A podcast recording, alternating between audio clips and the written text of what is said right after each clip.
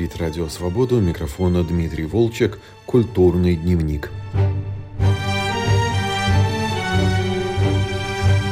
Январь 91 года. Литовский парламент окружен баррикадами, со дня на день ждут штурма, и председатель Верховного Совета Витаутас Лансбергес клянется, что литовцы никогда не откажутся от декларации о восстановлении независимости своей страны.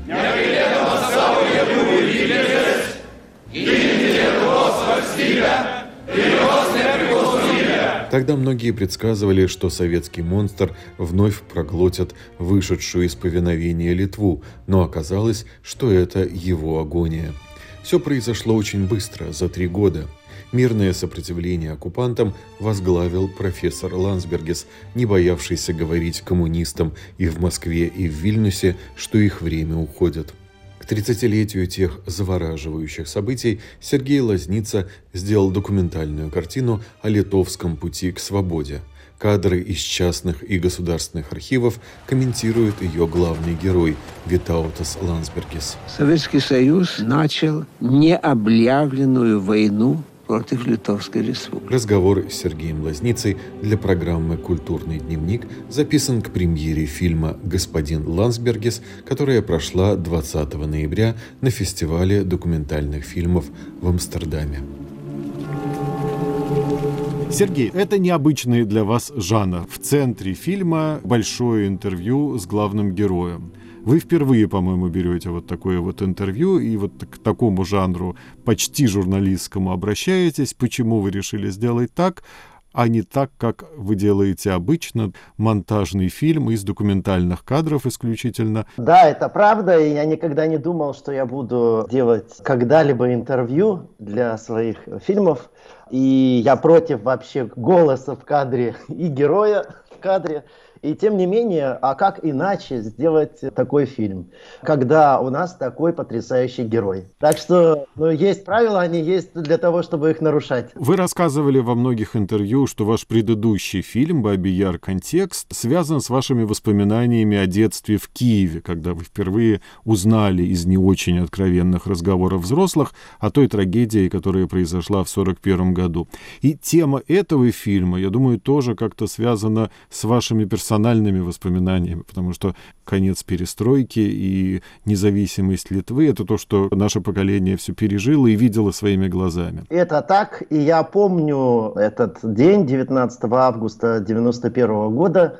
Как раз в это время я решил окончательно уже поменять свою судьбу, и этим летом я поступал в Авгик, успешно не поступил, но решил поехать, потому что времени у меня уже не было. Так что и страна меняла свою судьбу, и как-то совпало с тем, что происходило и со мной, и я уехал в Москву. Но вот в этот день я помню прекрасно, я шел по Киеву и смотрел во все глаза, что происходит в городе. А в городе, в общем-то, ничего особенно не происходило. И вокруг этой темы краха Советского Союза, я уже какую картину, это, наверное, вторая такая картина, э, значит, первая была событие, делаю, и я буду продолжать возвращаться к этому событию, поскольку для нашего поколения оно очень важно и для многих стало переломным в жизни. Ваши воспоминания о том времени, о том, что вы тогда видели как юный зритель, и то, что вы сейчас нашли в архивах, когда увидели всю эту подоплеку, которая тогда, естественно, мало кому была известна, они очень сильно отличаются. И что вы для себя открыли, разбираясь во всей этой подземной части этих событий? Да, они отличаются. И я вообще был изумлен и удивлен. Дело в том, что для фильма мы попросили в телевизионном российском архиве материалы съезда народных депутатов. Дело в том, что эти э, стенограммы были напечатаны, и я их все нашел и прочитал, многие из них. И я был поражен, насколько тогда иначе я воспринимал фигуру лидера Советского Союза Горбачева, как вообще люди могли слушать то, что он говорил. Вообще-то удивительно, насколько бессмысленные и бессвязные его речи. Все-таки у нас совершенно иной был взгляд, и, наверное, он был продиктован тем, что власть советская всегда была закрытой и никогда не общалась с народом, и это, казалось бы, открытость, она подкупала. Конечно, все, что происходило на съезде народных депутатов, это, конечно, что-то невероятное. Я даже подумал, может быть, сделать фильм об этом. Ведь сюжет очень-очень простой и ясный. Собрались с такими надеждами и с такими чаяниями мечтатели, а потом бесславно разошлись. Через буквально два года. Совершенно бесславно. И совсем по-другому я, конечно, сейчас смотрю на то, что происходило. Какие могли быть надежды, я не понимаю у людей. Я думаю, что произошло то, о чем они даже мечтать не могли. Кто в 88 году мог себе представить, что Советского Союза не будет, что КПСС не будет существовать, э, может быть, только самые смелые диссиденты? Ну, вы знаете, снесли фасад, а суть-то осталась. А теперь вопрос стоит задать, по какой причине сносили фасад. Какие там подводные течения? Невидимое глазу, потому что все это очень бурно происходило, и визуальное, и эмоциональное замещало ментальное. Может быть, вы тогда расскажете о том, что вы открыли в этих тайных течениях и кто ими управлял? У меня нет никаких доказательств, у меня есть только подозрения. Я думаю, что происходила смена власти, и борьба велась давно за власть, и как-то удавалось, наверное, и Сталину, и потом Хрущеву, э, а потом и Брежневу э, удерживать и манипулировать. А потом уже все-таки одна группа, которая представляет спецслужбы, прошла и добилась того, чего хотела. В этой логике укладываются и какие-то попытки осудить КПСС. Дальнейшие ходы никто же не делал ведь э, суда над этим всем режимом не было. Следовательно, он был никому и не нужен. Но роль людей, как и прежде, наверное, в истории Российской империи, это роль статистов, свидетелей. Но иногда эмоционально вовлеченных, иногда поддерживающих, иногда активно действующих. Но, тем не менее, не они были акторами, не они действовали. Буквально месяц назад вышла книга Юрия Фельштинского, историка и бывшего офицера КГБ Попова, в которой вся вот эта история рассматривается как многолетняя борьба спецслужб с партийным руководством заговор, который зрел еще со времен Брежнева и Андропова, и который увенчался полной победой спецслужб в 2000 году. А ситуация 91 года — это просто как бы эпизод вот в этой борьбе. Вам близка такая трактовка событий? Я книгу не читал. Я знаю, что она опубликована в Украине. Да. То, что она не опубликована в России, это уже о чем-то говорит. Да, мне близка такая трактовка. Я, в общем-то, долго размышлял над тем, что происходило как-то так пытался сложить нескладываемые. Те концепции, которые предлагаются и существуют, они совершенно не отвечают сути.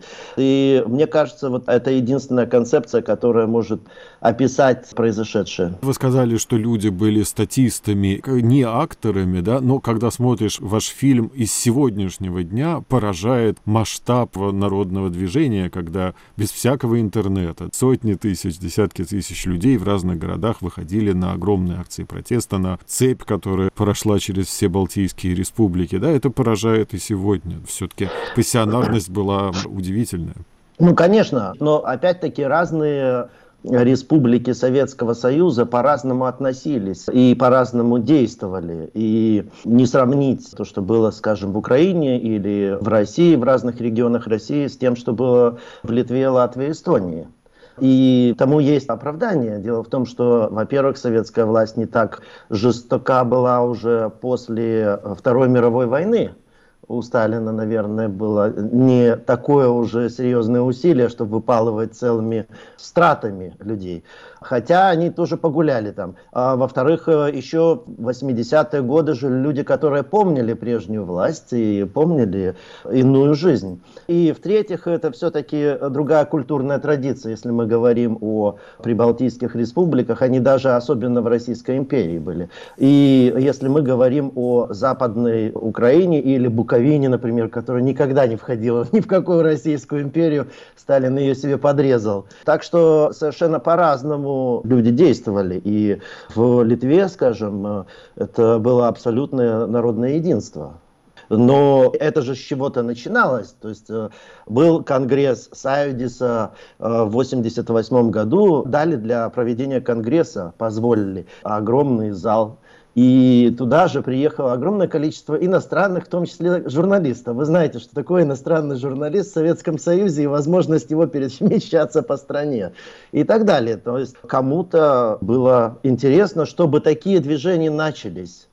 Другое дело, что, конечно же, такое движение вызвало отчаянную жажду борьбы за свободу. И дальше, я думаю, что для тех, кто планировал эти все операции, если мы говорим в этой концепции Фельштинского Попова, э, что-то пошло не так. И все-таки прибалтийским республикам удалось отбиться. И, не знаю, во всяком случае, вот эти 30 лет, э, они живут независимо и строят совершенно иное государство, основанное на праве, законе, на уважении к личности. Но чего нельзя сказать о всех остальных республиках. То есть им как-то там коготки в разных местах увязли. И в этом смысле очень интересно наблюдать или проследить шаг за шагом, как все это происходило и где какое событие было ключевым для того, чтобы вырваться из этой зависимости. Ну, происходило стремительно, ведь меньше трех лет прошло. От съезда Союзиса до развала Советского Союза. И в вашем фильме это очень хорошо показано, потому что как бы вот эта территория свободы отвоевывается шаг за шагом, но в результате, когда посмотришь э, из нашего дня, кажется, что это произошло просто мгновенно. Государство – это, в принципе, вопрос веры. А вера, она может быть разрушена, в общем-то, э, довольно стремительно.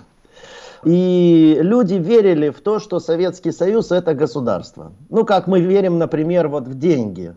Деньги не существуют, мы в них верим. И тогда они существуют. А как только вы перестанете верить в рубль, он исчезнет.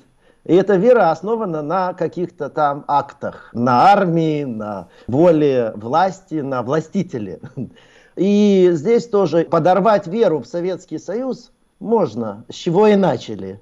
Начали рассказывать о том, что Советский Союз вот таким вот криминальным способом был создан и удерживался и насколько ответственна партия и вся эта идеология за всю ту кровь, которая была, и весь тот ужас и страдания. То есть они начали подрывать веру вот в это во все. А с другой стороны, этой веры уже на тот момент не было.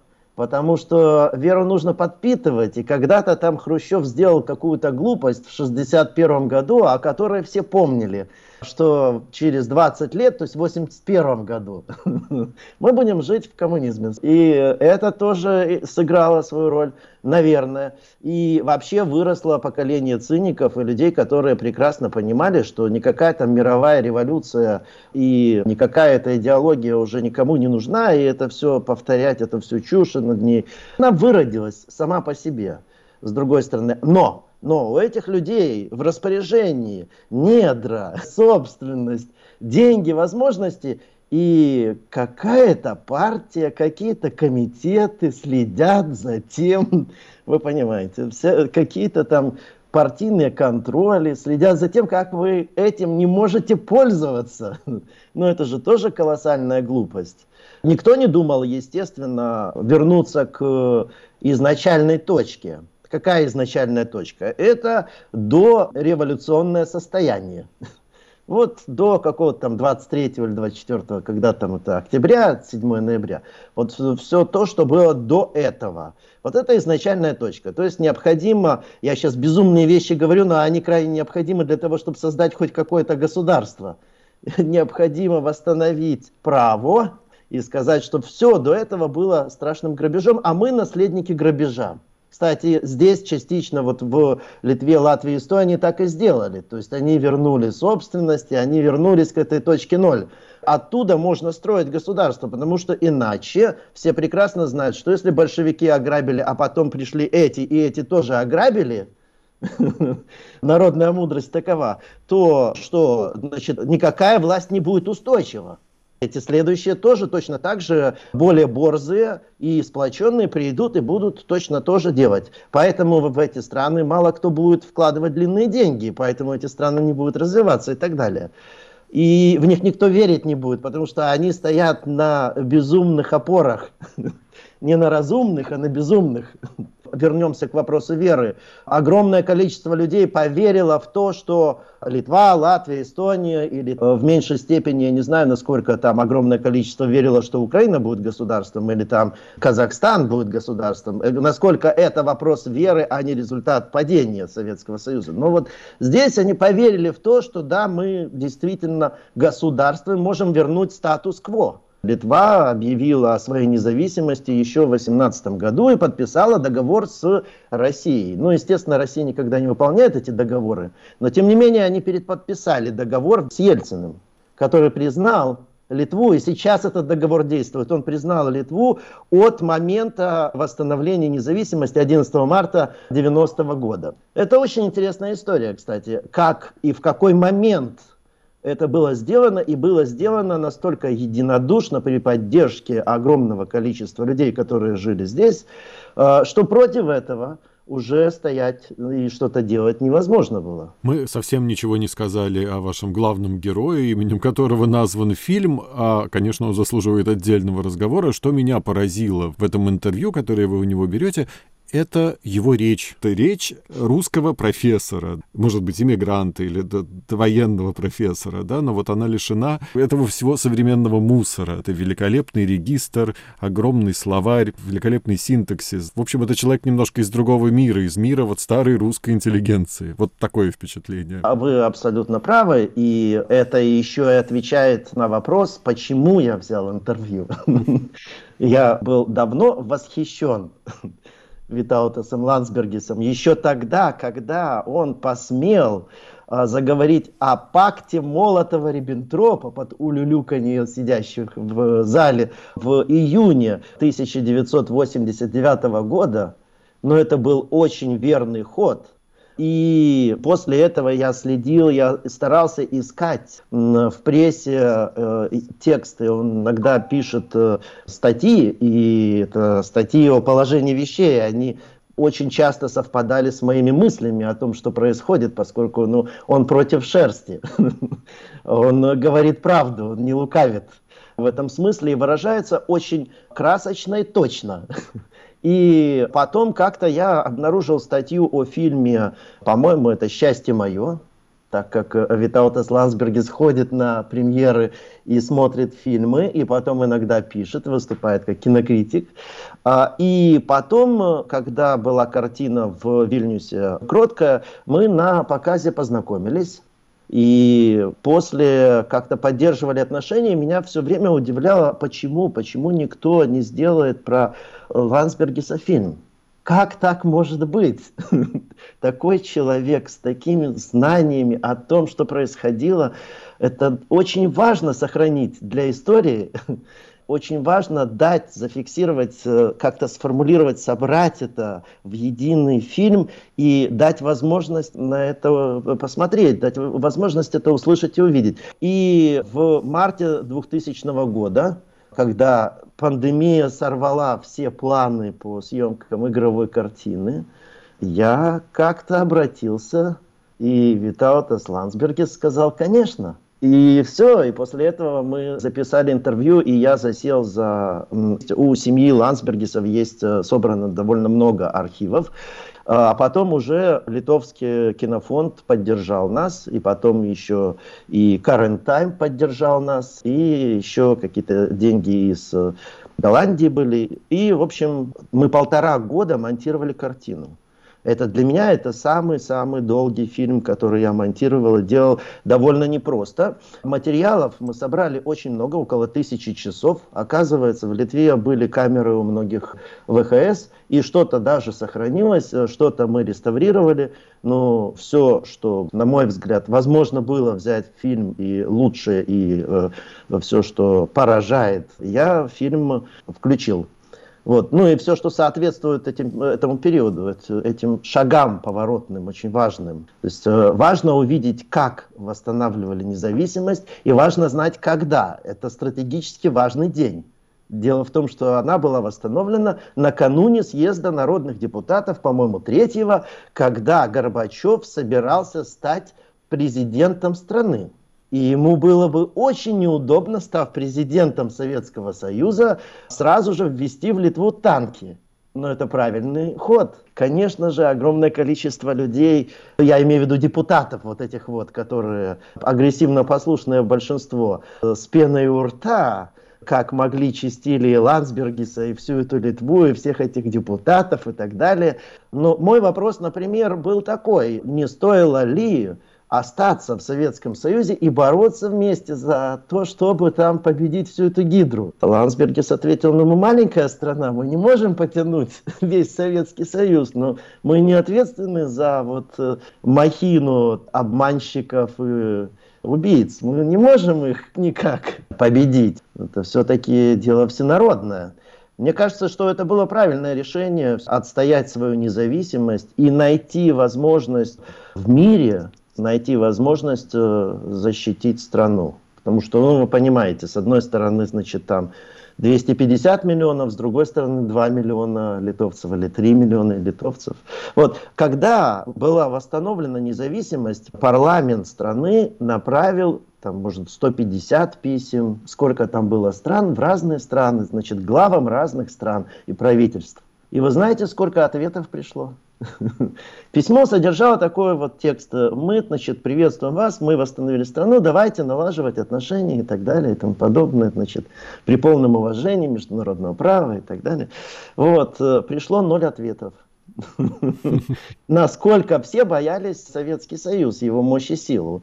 И как в такой ситуации, можете себе представить, вот находится такая маленькая Литва, на территории которой большие грозные танки, самолеты, пушки, автоматчики, солдаты, рядом Псковская дивизия легко может войти, рядом Калининград, оттуда тоже пошли, значит, эти перемещаться бронетранспортеры, и все это может быть задушено в единый момент, и как они там ездили и брецали оружием и так далее, но оказалось, что можно, конечно, там, допустим, разогнать телевидение, можно разогнать радио, но нельзя уже занять умы людей. нельзя их соблазнить своей ложью и своим хамством, своим насилием и так далее. Все, это было уже потеряно. Мне кажется, что когда стало возможно, возможно, дали эту возможность вдруг обнаружить людям, что мы едины, и мы народ, и мы можем,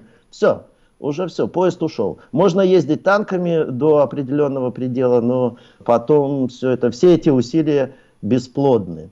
Создается впечатление, и когда смотришь события, и когда смотришь этот фильм, что советские люди вообще не только литовцы, а советские люди вообще, несмотря на десятилетия тоталитарного ужаса, несмотря на все, были намного смелее, чем сегодняшние россияне, у которых как бы намного больше свободы, намного больше информации. Вот парадокс. Да, это странно очень. Ну, наверное, и советские люди в разных частях Советского Союза тоже разные. Мне так кажется. Ну, в Москве они тоже выходили, понимаете, миллионы выходили на Манежную площадь, и в Ереване выходили, и в Тбилиси выходили, и в Кишиневе выходили. Они, угодно, они не все... только в Балтийских республиках. Да, Митя, но все, кто выходил, они все уехали. Вот я думаю, что выучили английский язык и в какой-то момент уразумели, что у этой страны, в общем, в том виде, в каком она существует, для них будущего нет. И уехали, к сожалению, потому что, не знаю, что я даже не знаю, какой рецепт предложить, потому что там все настолько запущено, что я не, не представляю, что может помочь. Потому что нужно начинать с базовых вещей. Культура общения, уважение к личности, не знаю, мораль. Такие базовые вещи. А когда государство себя ведет и чиновники а крайне аморально – крайне аморально. Мы, мы свидетели этого, просто весь мир этому свидетель. Когда там, не знаю, высшее должностное лицо сначала говорит, что это какие-то там э, в хозяйственном магазине взявшие друшлаки и мотыги,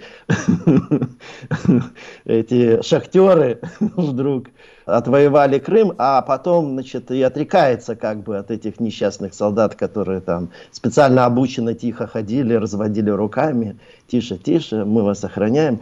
А потом вдруг это должностное лицо говорит, что мы, значит, э, вот так хитро придумали, ну, ну о чем можно говорить дальше?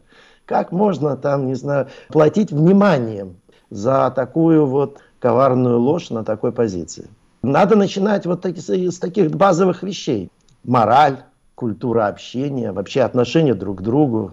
А дальше уже все более сложное, оно напластовывается на все это. Но нету основных вещей, нету. Нет закона, ну как? Как там можно что-то на что-то уповать? Можно свалить, вот, например, снять какой-нибудь дворец где-нибудь, показать. О, поразительно вообще, это надежда была на то, что люди возмутятся и снесут власть. Вот как смешно. Люди посмотрели, э, там, сто с чем-то миллионов посмотрело, ну какой убогий, кто-то сказал, какой убогий, а кто-то сказал, какой шикарный дворец. И все. И мало того, я думаю, что срабатывает это древнерусское «Ах, какой молодец! Он сумел! Вот и мне бы так!» Тут Иванушка дурачок, который такой вот ловкий, такой шустрый, вот он сбацал, так сбацал на берегу моря. Я думаю, что так, вот так, потому что нету вот этих базовых э, вещей, которые принесла в Европе это какие-то страны, это пришло вместе с греческой, а потом уже римской культурой. А сюда это как-то не дошло. То есть мы вообще в этом смысле абсолютные неофиты. Это очень пессимистично звучит, но все-таки кино, конечно, не обладает моралью вот в том смысле, о котором мы сейчас говорим, но все-таки какая-то мораль в фильме есть. Мораль для сегодняшнего зрителя, наставление, урок. Как бы вы ее сформулировали? Я не знаю. Мне кажется, что тогда все-таки люди, которые жили в Литве, и люди, которые пришли в Литве к власти, они очень ответственно относились и к своей жизни, и к жизни своих сограждан. И это чувство ответственности и воля, воля, страсть и понимание того, что они делают правое дело, позволило им достичь того, чего они достигли. Гостем программы «Культурный дневник Радио Свобода» был режиссер Сергей Лазница. Мы говорили о его новом фильме «Господин Лансбергес». С вами прощаются продюсер Александр Аркадьев и редактор Дмитрий Волчек. Всего доброго.